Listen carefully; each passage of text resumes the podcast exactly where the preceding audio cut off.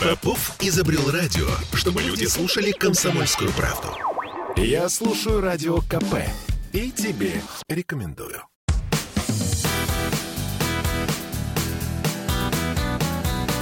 Легенды и мифы Ленинградского рок-клуба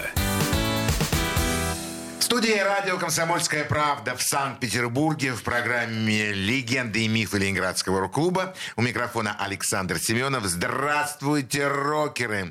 И сегодня у нас снова в гостях менеджер, продюсер, э, директор группы «Зоопарк» и многих э, групп Ленинградского рок-клуба, знаменитый Сева Грач. Добрый вечер. Сева, еще раз рад тебя видеть у нас в студии «Комсомольская правда». Давай продолжим наши эти фантастические воспоминания о том добром-добром времени, которое было давно. Но для нас это недавно. Да, в общем, конечно. Как ты познакомился с Майком? Ну, тут получилось как. Я так шапошно был знаком через аквариумскую тусовку, в которую он входил и играл там частенько как приглашенный гитарист. Либо у них была так называемая вокально-инструментальная группировка имени Чака Берри, где они с Борей Гребенщиковым играли западные стандарты и хулиганили на сцене там как могли. А так довольно плотно, но тут как получилось, когда уже открыли рок-клуб, и идеи всякие витали еще с начала 70-х, там первый этот клуб был там еще при Васине, это опять же у Рикшана в книге подробно описано – ну и в конце концов с большими муками 7 э, марта 1981 года, года это заведение открылось. Саша Семенов его открывал своим знаменитым приветствием. Спасибо. Вот, играло там несколько групп, в частности... Мифы, Мифы зеркало, зеркало россияне пикник. и пикник. Да, совершенно верно. Пикник еще Бешклярского, Бешклярского. еще пел еще Добыщин тогда. Вот. И как-то так получилось, я немножко от тусовки отъехал какое-то время, ну, чисто случайно. А жена моя всю жизнь работает в театре под названием «Консерватория». Сейчас она начальник гримерного цеха. И к ней туда поступили в самом начале 80-х, вот почти одновременно с рок-клубом, несколько известных довольно людей. Это флейтист аквариума Дюша Романов – один из отцов-основателей этой легендарной группы, которую поздравляю с 50-летием, недавно стукнувшим, Жорж Гуницкий, Леша Рыбин, сооснователь группы «Кино». Ну, там Дима Левковский, ныне житель Дании. Димка. Да, там потом тоже директор, там, Игорь да. и так далее. Вот. И Ира с ними задружилась страшно. Потом они съехали, съездили на какие-то гастроли. Они поступили монтировщиками. Ах, они поступили монтировщиками да. работать в театр. Ну, тогда же надо было где-то работать, чтобы тебя не посадили или не отправили куда-то подальше. Поколение за, за дворников и сторожей. И сторожей. Поэтому многие работали там сторожами, либо самая элитная специальность Монтировщики. была оператор газовой котельной. О, да, это святое. И, соответственно, вся альтернативная наша культура, группировавшаяся вокруг Сайгона, но это стоит отдельного разговора, они работали вот на таких работах. Газовый, оператор газовой котельной это была элита, там надо было поучиться, это была и зарплата повыше. И делать Служебная жилплощадь, что немаловажно. Жена же Майковская работала оператором, откуда эта комната на Наташа. Да. И жена Шура Храбунова. И Шура Храбунова, вместе, да. Ну вот. А у рок-звезды какое было преимущество? То есть уже когда появились первые записи Тропилы, соответственно, и началась известность такая уже на страну, а тут, ну, преимущество одно. Это получать там 100 рублей сторожем, ну, условно там, плюс-минус – средняя зарплата. Просто эта работа была удобна, поскольку сутки через строй и много свободного времени да. на занятия музыкой. Люди уходили из вузов, мать, по-моему, не с пятого курса ушел, а, Лиси. Борю просто выгнали с работы из НИКСИ. Психологический такой центр был при психфаке. Такой элитный довольно. Ну, после Тбилиси. После Тбилиси, да. Да. И надо было где-то работать, чтобы тебя просто не, не не щущили менты с тунеядства. Ну и монтировщик сцены это было как бы такая, одна из таких работ. Не, ну, так, напряжная, пока молодой, я мог декорации таскать, все в порядке. И когда случайно там как-то обмолвилось все это, что у Иры фамилия Грач, она мне так рассказывала, что Дюша задал такой дурацкий вопрос, а ты имеешь к себе Грачу какой-то? Ну, правильно, очень редкая фамилия. Да вообще там муж, говорит Ира.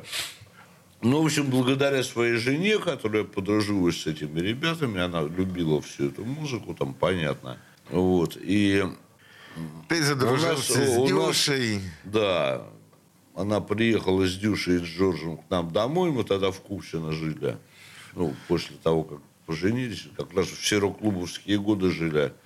В 27 смежных метрах, где во время фестиваля ночевало человек по 15. И ночевала, да. и дневала. И дневала. Ну, это уже там с 83 -го года начиная. То есть все, с первого фестиваля. Да, все вернулось на круги своя. А к Майку, я помню, что-то мне было надо. Не помню, что даже, честно сказать. И Лешка Рыбин, по кличке Рыба, снявший великолепный фильм про Майка Науменко под названием «Уездный город Н», продюсером которого выступил не менее легендарный Игорь Панкер Гудков, записавший сольник Майка 55, где песня «Лето» знаменитая – записавший первый альбом «Секреты». На Маховой, наверное, да, все конечно. это было, да, в театре Первый альбом Кинчева еще до Алисы, доктор Кинчев, группа «Стиль» и так далее. Ныне известный кинопродюсер. Вот сейчас они снимают сериал про короля и шута. Вот. И, в общем, они пришли в гости, все как так вернулось. Я стал там, довольно спокойно вхож в рок-клуб – а тогда это было очень тяжело, потому что попасть на концерт, ну, это было... Э, ну, представьте, зал ЛМДСТ, который прилетел рок-клуб, в нем, по-моему, если память не изменяет, 533 да, места. Да, да, ну, можно было где-то через какие-то ступеньки приставить стульчики, ну, 600. Да. Но перед каждым большим концертом, который завершала топовая группа, типа «Аквариума», «Зоопарка» и чуть позже «Кино», допустим, ну, тогда улица Рубинштейна не была так захламлена автомобильным транспортом. Я уж не говорю про фестивали. Собиралось тысячу полторы. Если, скажем, два или три человека несли колонку, к нему тут же подбегало еще, еще четыре. Там, ну, где-то за что можно ухватиться, мы сейчас поможем. Потом пытались спрятаться там где-то в кулуарах. Залезали, там было дерево, которое, через которое можно было залезть в женский туалет да. на втором этаже лазили. Ну, вспомните фильм «Братья Блюз», когда они на собственный концерт попадают через женский туалет. Вот, ну, здесь было да. примерно то же самое. Примерно там та же фигня. По водосточным трубам, в общем, а внутри их уже ловили какие-то комсомольские оперативники. И, и выводили такое, да, да. наружу. Но некоторые, некоторым удавалось. Не-не-не, некоторые цеплялись так, что вообще их вы, вот. вынести было невозможно. Ну, Давай... пришли, пришли с рыбой к Майку на работу. Я ему там, ну, естественно, с, там, с каким-то сухим венцом, вечерком, когда уже он там один сидел на Петроградской набережной, это за Авророй сразу. Там целый куст был. Там работал Валера Кириллов, барабанщик, барабанщик зоопарка, зоопарка, Сева Гакель, а, Боря Гребенщиков. А Дюша Романов был у них бригадиром. Кем это они там работали? Сражами. Стара... Вот все, все вместе? Да, ну, в одном квартале. В, то есть в одном квартале, да? Да. А Фантастика. А Дюшка был, Дюшка был бригадиром. Ну, там много было всяких смешных давай, историй. Давай песню послушаем Майка. Ну, сейчас я хочу, поскольку... Вы знаете, это тут такая история, когда ты живешь несколько лет рядом с легендой и, в общем, не боюсь этого слова, гением, не всегда можешь это оценить. То есть мы вместе выпиваем, дурачимся, играем там в домино и карты, а какое-то осознание, оно приходит там значительно позже. Я потом про это поговорю. Поэтому я выбрал четыре песни группы, с которой я много лет проработал, э, чтобы так, ну, какие-то разные. Вот буги-уги у нас уже были, да. это стандарт. Причем это перевод с Марка Боловна, скорее всего, даже не скорее всего, а наверняка. Вот. Но у Майка очень разные были песни. Вот сейчас я хочу, чтобы прозвучала такая довольно пронзительная баллада. Называется она «Старые раны». Слушаем. Я привык к тому, что всю жизнь мне везло, но я поставил на двойку, а вышел зеро. И вот самоубийца берется за перо и пишет. И скрип пера по бумаге, как предсмертный хрип. Мой Евнух был героем, но он тоже погиб. Я кричу, но ты не слышишь мой крик, и никто не слышит. Я встаю и подхожу к открытому окну, вызывая тем самым весь мир на войну. Я взрываю мосты, но я никак не пойму, кто их строил. И последний автобус ушел уже давно, и денег на такси мне не хватит. Все равно Я видел все это когда-то в кино. И все равно расстроен.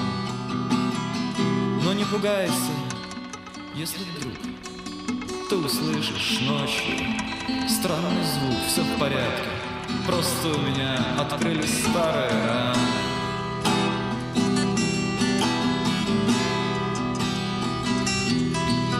я пишу стихи всю ночь напролет Зная наперед, что их никто не прочтет Зачем я жду рассвета? Рассвет не придет, кому он нужен?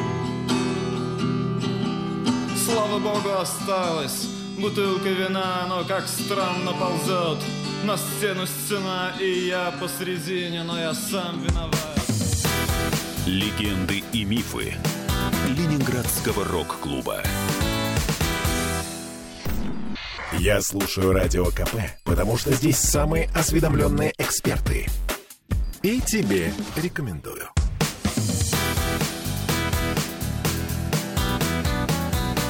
Легенды и мифы Ленинградского рок-клуба студии радио «Комсомольская правда» в Санкт-Петербурге в программе «Легенды и мифы Ленинградского рок-клуба» у нас сегодня в гостях менеджер, продюсер группы «Зоопарк» и многих питерских, э, ленинградских рок-групп Сева Грач. Добрый вечер. И еще раз добрый вечер. Э, Сева, продолжи свой рассказ. Ну, как бы тут э, с Майком получилось так, что ну, мы заприятельствовали по новой, вспомнив смутно какие-то 70-е, Тогда он уже был в статусе звезды. И, ну, если послушать любое интервью «Секрет», они все всегда говорят, что живешь ты нас сделал Майк Науменко. Всем советую пересмотреть передачу «Квартирнику Маргулиса» с секретом. Там это Фома рассказывает дико смешно. Да, да. Всю эту историю. Первую их поездку в Москву с Майком. Вот. И ну, скажем так, помимо... А Майк спокойно им разрешил петь эти песни? Абсолютно с его согласия, он их всегда любил. И а, ну, они сделали, естественно, по-своему как-то. Поэтому а, тут просто можно сделать такой... Это были не купленные песни? А нет. А, уже тогда мажорный рок-н-ролл был записан в уездном городе. И Майк с удовольствием это разрешал, они дружили очень сильно. Мы частенько на гастролях пересекались, там можно баек рассказывать, мама, не горюй, но даже не все рискнул озвучить в прямом эфире. То есть это действительно была настоящая э, дружба? Конечно. И был такой казус, в общем, Майк получал авторские, они записывали рапортихи, потому что они каждый концерт начинали с песни «Буги-Уи» каждый день и заканчивали мажорным рок-н-роллом. Иногда пели «Лето», которое тоже включали в партичку. И там, по-моему, уже это одна из первых моих акций как директора. Ну, получилось так, что я Майку помогал, грубо говоря, э, ну, как концерт делался, опять же. Ведь в рок-клуб билеты не продавали. И многие пытались поступить с целью получать проходки на концерты. Например, группа «Кино». Да ладно. Клянусь, я группа Гарина Гиперболоида, главная их цель поступить, вступить в рок-клуб было получать халявные проходы. Вот это миф. Ну, билетов же не было, группы раздавали билеты да, да, либо да, членам помню, клуба, хорошо, да. либо кандидатам. Вот, так что вот такая... Ну, молодцы, гаринцы. Да, хорошо придумали. Не, не, неожиданный такой факт, возможно никак не принижает достоинств Витецова и группы кино, не, но это мы... просто такая смешная история. Конечно, так, не, боль, не ко- более которых того. есть у меня очень много. Вот. И это уже было, ну, скажем так, Майк меня просил иногда помочь реализовать контрамарки. Уже если был концерт в каком-то зале типа Дококрупской, с группой и аппаратом расплачивались сотни контрамарок, которые ну, были бесплатные. Вот половина за аппарат, половина группе на гонорар. А там уж как сами подсуетитесь. Но это ему... так было, да? Да. И я ему помогал это реализовывать, соответственно. А потом так вышло, я это работал в Эрмитаже уже, ну, перешел из Петрополовки. И в какой-то момент я уволился, поехал в экспедицию в Молдавию на полгода. Ну, по-моему, я и Мишка Фанштейн, Царство Небесное, мы вот работали на своих работах и так болтались между рок-н-роллом и наукой, грубо говоря. И археология и сейчас осталась как хобби. Я сейчас свой там семидесятник стараюсь каждый год в экспедицию хотя бы на пару недель съездить, чтобы, ну, так, и форму поддержать. Вот ковид, зараза, прибил это дело, к сожалению. Ну, Чуть-чуть. Ну, ну, там, да, посмотрим, как дальше. Вот, это так, как хобби все равно очень хорошо и весело, и, как правило, там отличная компания, отличные ребята, интересные, разноплановые и так далее. Вот. Ну, и когда я вернулся в 86-м, я уехал где-то в июне, вернулся в начале декабря из Молдавии, там полгода была экспедиция, которой мой однокурсник командовал. И, соответственно, ну, думал, чем, чем заниматься.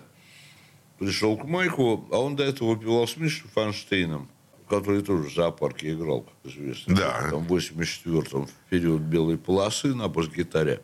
Он мне предложил там поадминистрировать. Что вот сейчас вроде как бы тарификация. Ну, то есть, вот наступил тот момент постперестроечный, когда музыкантам, уже известным на всю страну по записям, а они оставались в любительском статусе, и, грубо говоря, каждый гонорар за концерты мог привести в тюрьму. Ну, так, грубо да, говоря. Да, да, ты совершенно как, прав. Как, например, Леша Романова. Да. Которому сказали, да, чувак, там, он не любит очень вспоминать этот период вообще, что естественно. Вот на те люди там зарабатывают страшные тысячи, а вам же, ну, что-то платят же там, ты только скажи, а мы э, этих самых мироедов. Ну, Леша признался, что брал деньги, его тут же закрыли. Вот. Он там отсидел реально месяцев 8 из двух.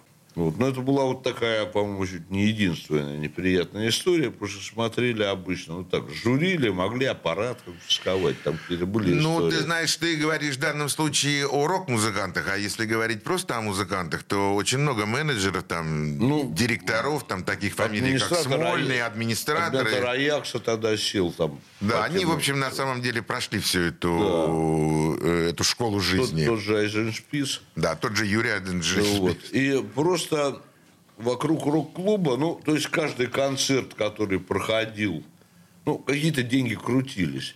Но поскольку это было, ну, это не могло пройти мимо большого брата под названием KGB, понятно, что они решили, что хрен с ним, пусть они соберутся все в одном месте, зато их легче будет контролировать, в чем был такой значительный просчет, а не ловить по подвалам там где-то.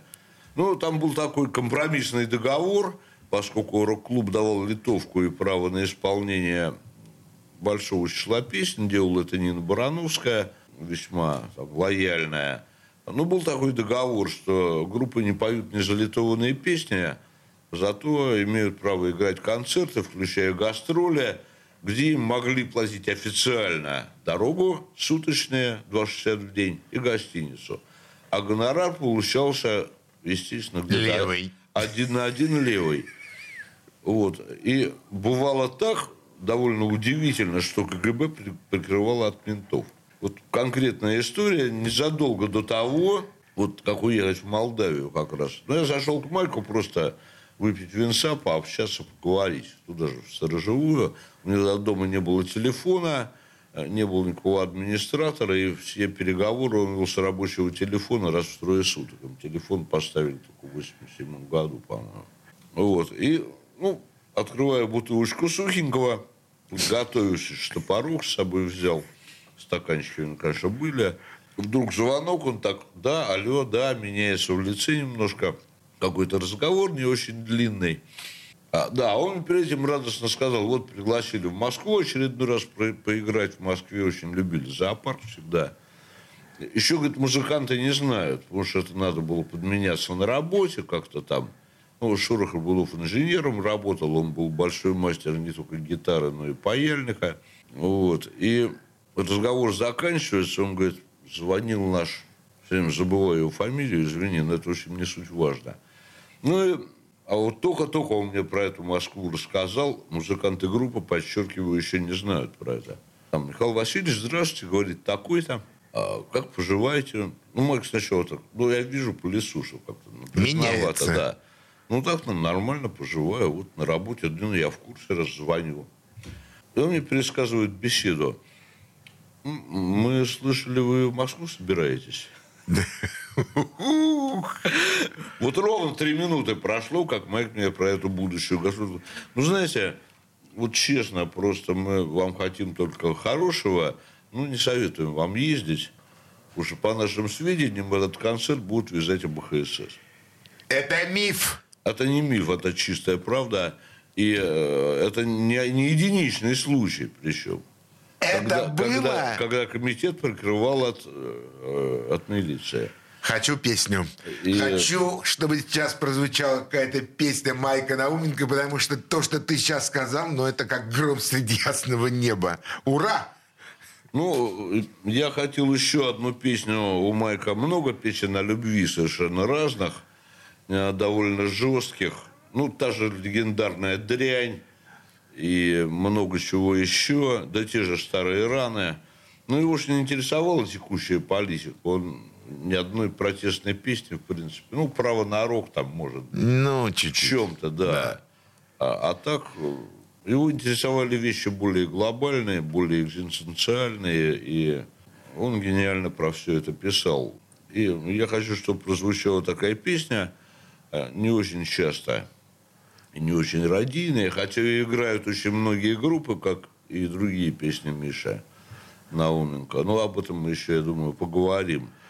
Называется она «Когда я знал тебя совсем другой». Слушаем. Когда-то ты жила рядом со мной, и я был вхож в твой дом. Я часто видел себя в твоих зеркалах. Я любил играть с твоим котом. Но время текло слишком быстрой рекой. Ты не стала женой, я не стал звездой, но я часто вспоминаю те времена, когда я знал тебя совсем другой. Ты верила в то, во что верить нельзя, и ты знаешь, тебе это шло. Ты видела свет, ты писала стихи, скажи, куда все это ушло? Теперь ты стала совсем чужой, но твое число девять твой цвет голубой, я помню все это с тех самых пор, когда я... Легенды и мифы Ленинградского рок-клуба. Попов изобрел радио, чтобы люди слушали комсомольскую правду. Я слушаю радио КП и тебе рекомендую.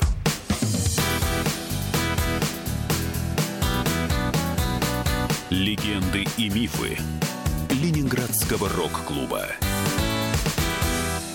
Студии радио «Комсомольская правда» в Санкт-Петербурге в программе «Легенды и мифы Ленинградского рок-клуба». У микрофона Александр Семенов, а у нас сегодня в гостях менеджер, продюсер, директор группы «Зоопарк» э, Сева Грач.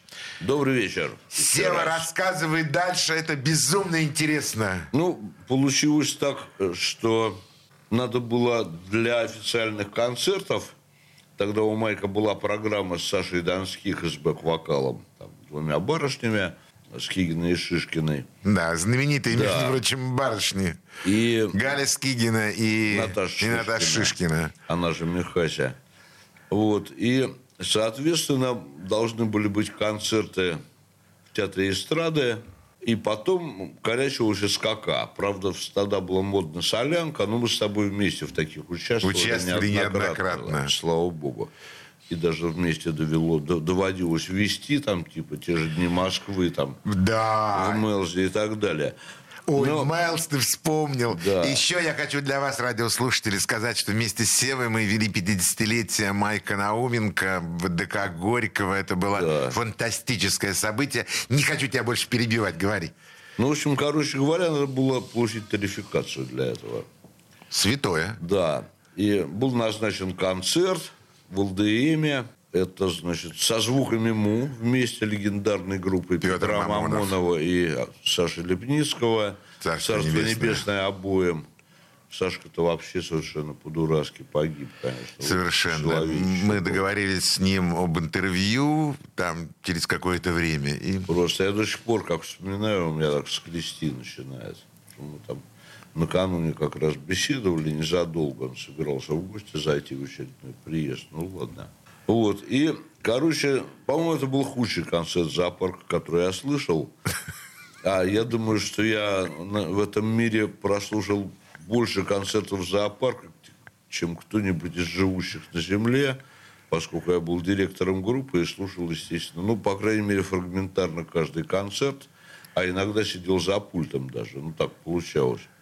Хотя из меня тот еще был режиссер, звукорежиссер, но это там отдельная история. Андрюша Муратов, Мурзик, настраивал звук, он тогда у нас играл. А я сидел и старался ничего не испортить. Правильно делал. Да. И, соответственно, поскольку сидела комиссия, это Ленконцертовская, все были дико зажаты, а- мне сказали, что должности никакого менеджера, администратора не предусмотрено, поэтому ты должен тоже тарифицироваться. Поэтому я там взял гитару, вышел на сцену в какой-то песне, там, взял А, па- ты был инструменталистом Да, взял группы па- «Зоопарк». пару аккордов и что-то там такое. Топ, топнул ножкой. И получил так, да. тарификацию. Да, и, э, в трудовой книжке это называлось, вот, утеряно, к сожалению, артист ВИА первой категории, и ставку нам дали 13,50. А какая ставка была у Майка? А, у всех была 13,50. Вам всем дали по 13,50. Да, на 50 копеек больше, чем у машины времени.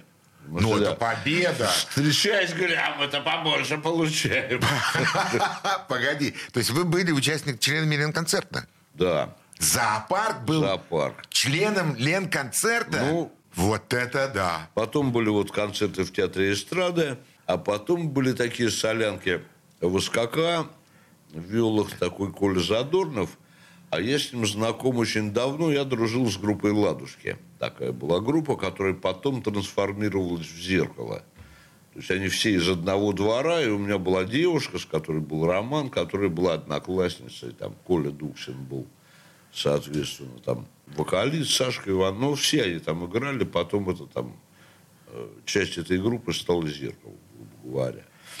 Тем зеркалом, которое открывало. Да, да, да, да. Да, но Коля Дуксина там не было. Нет, э, там уже был Цветков. Да, там и был Леша далее, Цветков уже, А, были Сашка- другие. Сашка Иванов, басист, там Да. пел. и, а, Вова Пряткин, шикарный вокалист. Вот. И, соответственно, он был ведущим концертов, где все было на... Ставил все это а, Лева Левинсон. Левинсон. Позавчера его поздравлял с днем рождения. Ты 60... разговаривал с ним? А, по Фейсбуку. Ну, я с ним общаюсь регулярно, ему стукнуло 66. От меня Как огромный там привет. У Rolling Stones он Route 66. Выглядит отлично, все хорошо. И там было два отделения. Первое отделение было эстрадники, второе отделение были рокеры. Заточено было все, что группа «Земляне» там чуть-чуть киселевские земляне, поскольку были еще до этого мясниковские.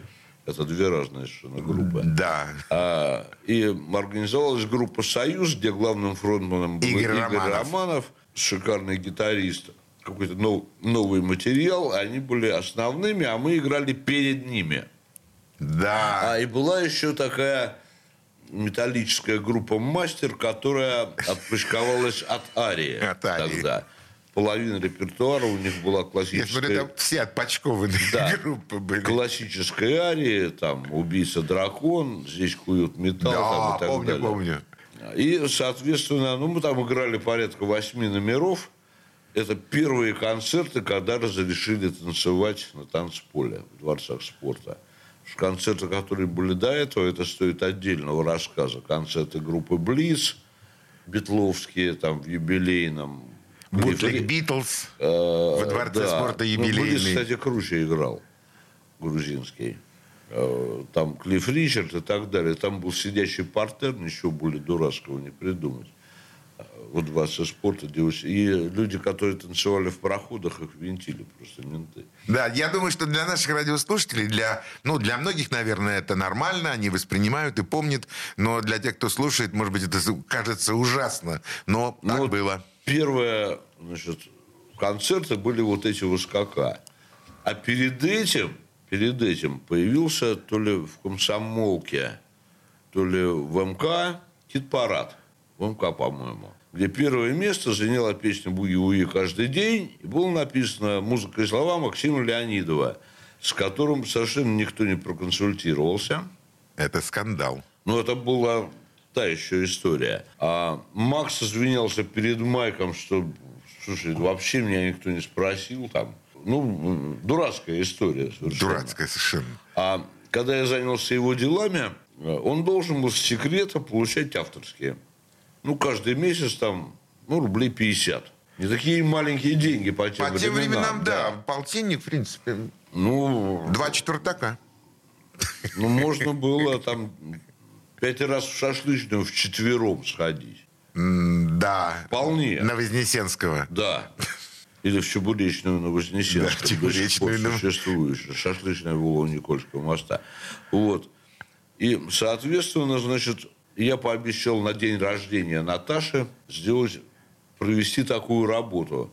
Э, сводить Майка в ВАП, чтобы выяснить, что за фигня. Потому что секрет заполняет рапортички с каждого концерта. Играли они много концертов. Конечно, по они были членами да, Ульяновской филармонии, да, они по, обязаны по были по два делать. концерта в день там и э, ну, они понимали, что они там помогают Майку. Саша Донский, тогда надо было сдать ноты там подстрочник. Да. Саша Дан, вместе с текстом. Сашка Донских это все расписал, там сдали все это в ВАП, денег нет. Полгода проходит, денег нет.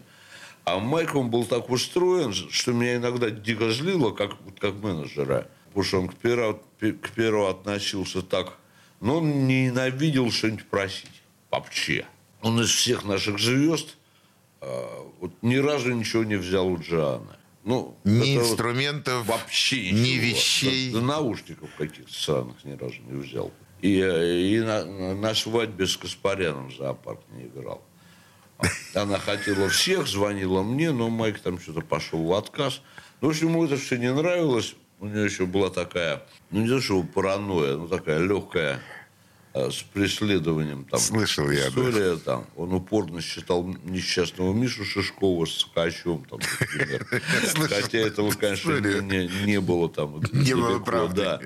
А, и, в общем, э, ну, что-то попросить для него это было просто, ну, я не знаю.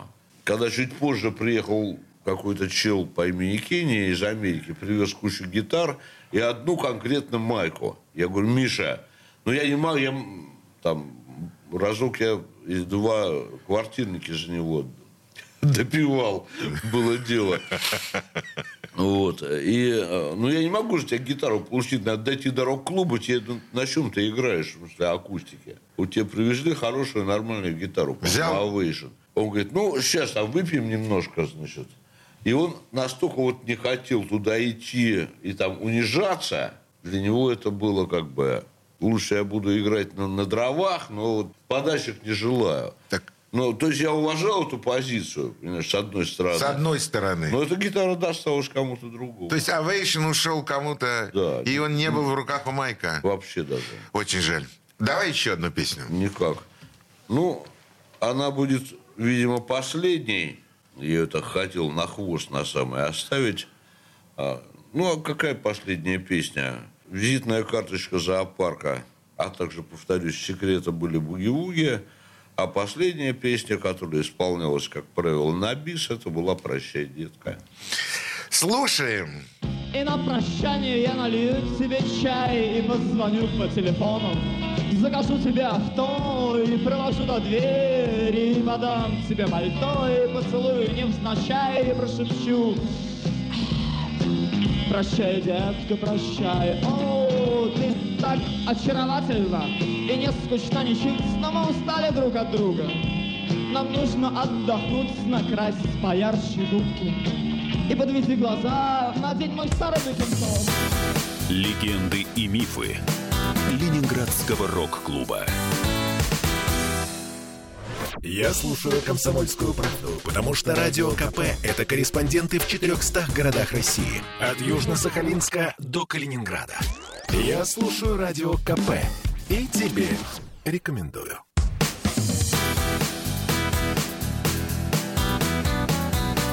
Легенды и мифы Ленинградского рок-клуба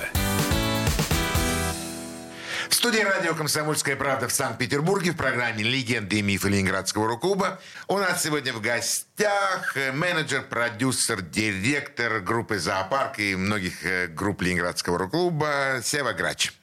Добрый вечер. Да, Сева. Раз.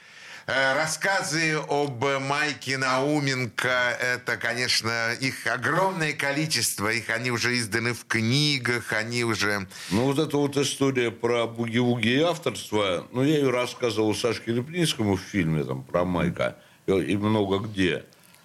Кончилась она так, я прихожу к Майку, Наташа на день рождения, и говорю, Майк, пойдем. Ты мне обещал. Я с него клятвенно взял обещание – дойти до ВААПа, ну вот ровно пройти по Коломенской, Пушкинской, и это упирается на Невском прямо в это агентство авторское. Макс неохоты. Давай сначала посуду сдадим. Пошли бутылочки сдал.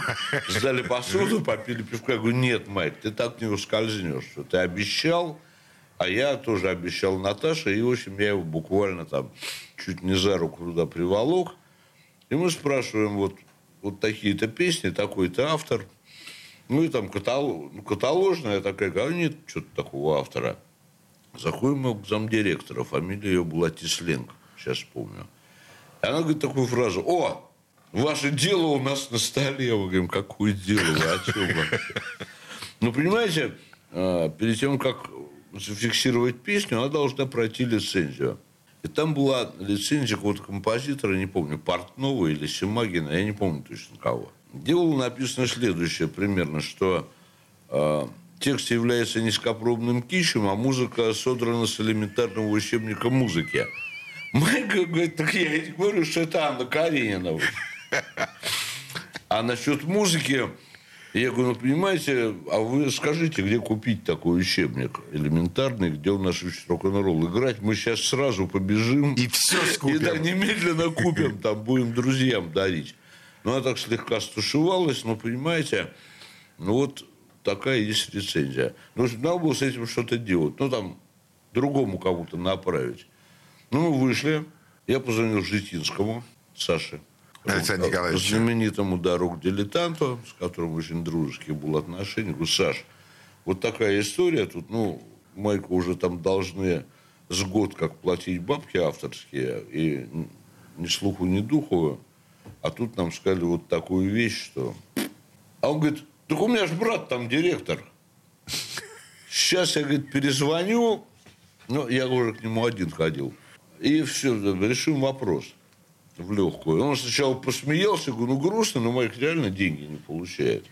А тогда у нас денег не было вообще как класса. Ну, то есть группа играла один левый концерт там раз в месяца полтора, получали на своих сторожевых там зарплатах там по сотке. И ну, это все. Лидер мог сыграть квартирных, ну и могли выпить на халяву, а чего многие потом, к сожалению, переселились просто на погост.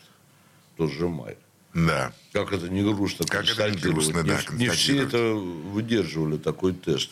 Но я пришел к старшему Житинскому, познакомились, он очень похож на брата, но он такой постройнее был.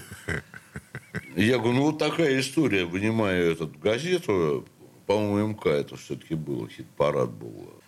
Говорю, вот, ну что за ерунда такая, то есть Макс вынужден звонить Майку, извиняться. Но это скандал. Можно было раздуть легко. Да, да. Он там подать мне, говорит, эту самую мою замшу. Та приходит, забыл имя, отчество, фамилия Тесленко точно помню. Он говорит, ну что за безобразие такое происходит? А я говорю, понимаете, профессиональный коллектив, да, это с Майком еще было. Профессиональный коллектив играет эти песни несколько раз в неделю по два раза в день. И вот, ну, ладно, тут Майк не, не получает какие-то свои копейки. А вот, например, песня знаменитая «Горная лаванда», вы знаете, что там вся заставка создана с песни Леонарда Коэна. Один в один, нота в ноту. Он говорит, да. И так, я говорю, ну вот если вам за границей где-нибудь предъявят счет в зеленых долларах, ладно, у нас тогда авторская не очень соблюдала. Напугал. Первый раз в жизни сделал донос. Майк написал и название песни «Dance Me to the End of Love», знаменитый номер Леонарда Куина. И там танам, танам, танадам. Начал лаванды просто один в один. А это, как мне рассказывал потом Макаревич, он, у него Матецкий услышал, увидел этот клип по видео. И так на салфетке ноты срисовал. То есть там припев это все его, а вот заставка была просто нота в ноту. В общем, она, надо песню снимать с гастроли, она собирается куда-то там, ну, за границу. В общем, мы очень веселились, что совершили такое неприятное действие. Ну, говорит, я сам слышал эти песни в исполнении «Секрета» неоднократно. Они по телевизору игрались в программе «Круши диски». Да. Если позволяете. Ну, вот Портнов тут написал там рецензию. Плевать, в общем, в силовым, в силовой манере песни включили. Соответственно, Майк стал получать свои авторские. Ну, когда у него там что-то накапливалось, он мне там 10% отстегивал как менеджеру, прода- продающему это решение. Но Наташка была, конечно, очень благодарна, потому что ей, как хозяйке, ведущей дом, этот полтинник... То есть был... ты этого добился? Да. Сева, ну, низкий тебе поклон это вообще реально, от всей музыкальной тусовки, потому что этот полтинник на самом деле тогда был очень ну, как нужен. Да, уже чуть позже мы стали уже зарабатывать прилично. А, ну, когда уже начались просто договора прямые с так называемыми комсомольско-молодежными центрами при райкомах, и вся первая десятка рок-клуба, ну, которые рок-клуб уже, скажем, переросли по уровню – они как раз там аукцион ушел в Василиостровский центр, где потом был создан легендарный «Там-там». «Там-там». А, ДДТ в ДКЖД. Ну, мы все во Всеволожске были с мифами, телевизором. И, и я тоже был во Всеволожске, да. да. Уже были гастролики, это профессиональные, там первая да, поездка. Да, мы уже стали выходить на да. профессиональный уровень. Мы разъехались по всей нашей стране и стали играть ту музыку, которую мы хотели играть для тех людей, которые хотели приходить к нам на концерты. Да, и можно было это делать официально, официально получать деньги. То есть, ну, у меня работа была такая, что я сидел просто дома тупо, ждал звонков. Да, и организовывал а, концерты. Договаривались о дороге, гонораре, уровне. Даже слово «райдер» не очень знали. Да, тогда и не было этого. Ну, я просил поставить три комбика, ставили, как правило, два, и Майк дико злился, что у него, значит, нету комбика, и он в линию приходилось ему частенько играть орали, что мы отказываемся, потом, конечно, играли, но люди-то пришедшие, они чем виноваты.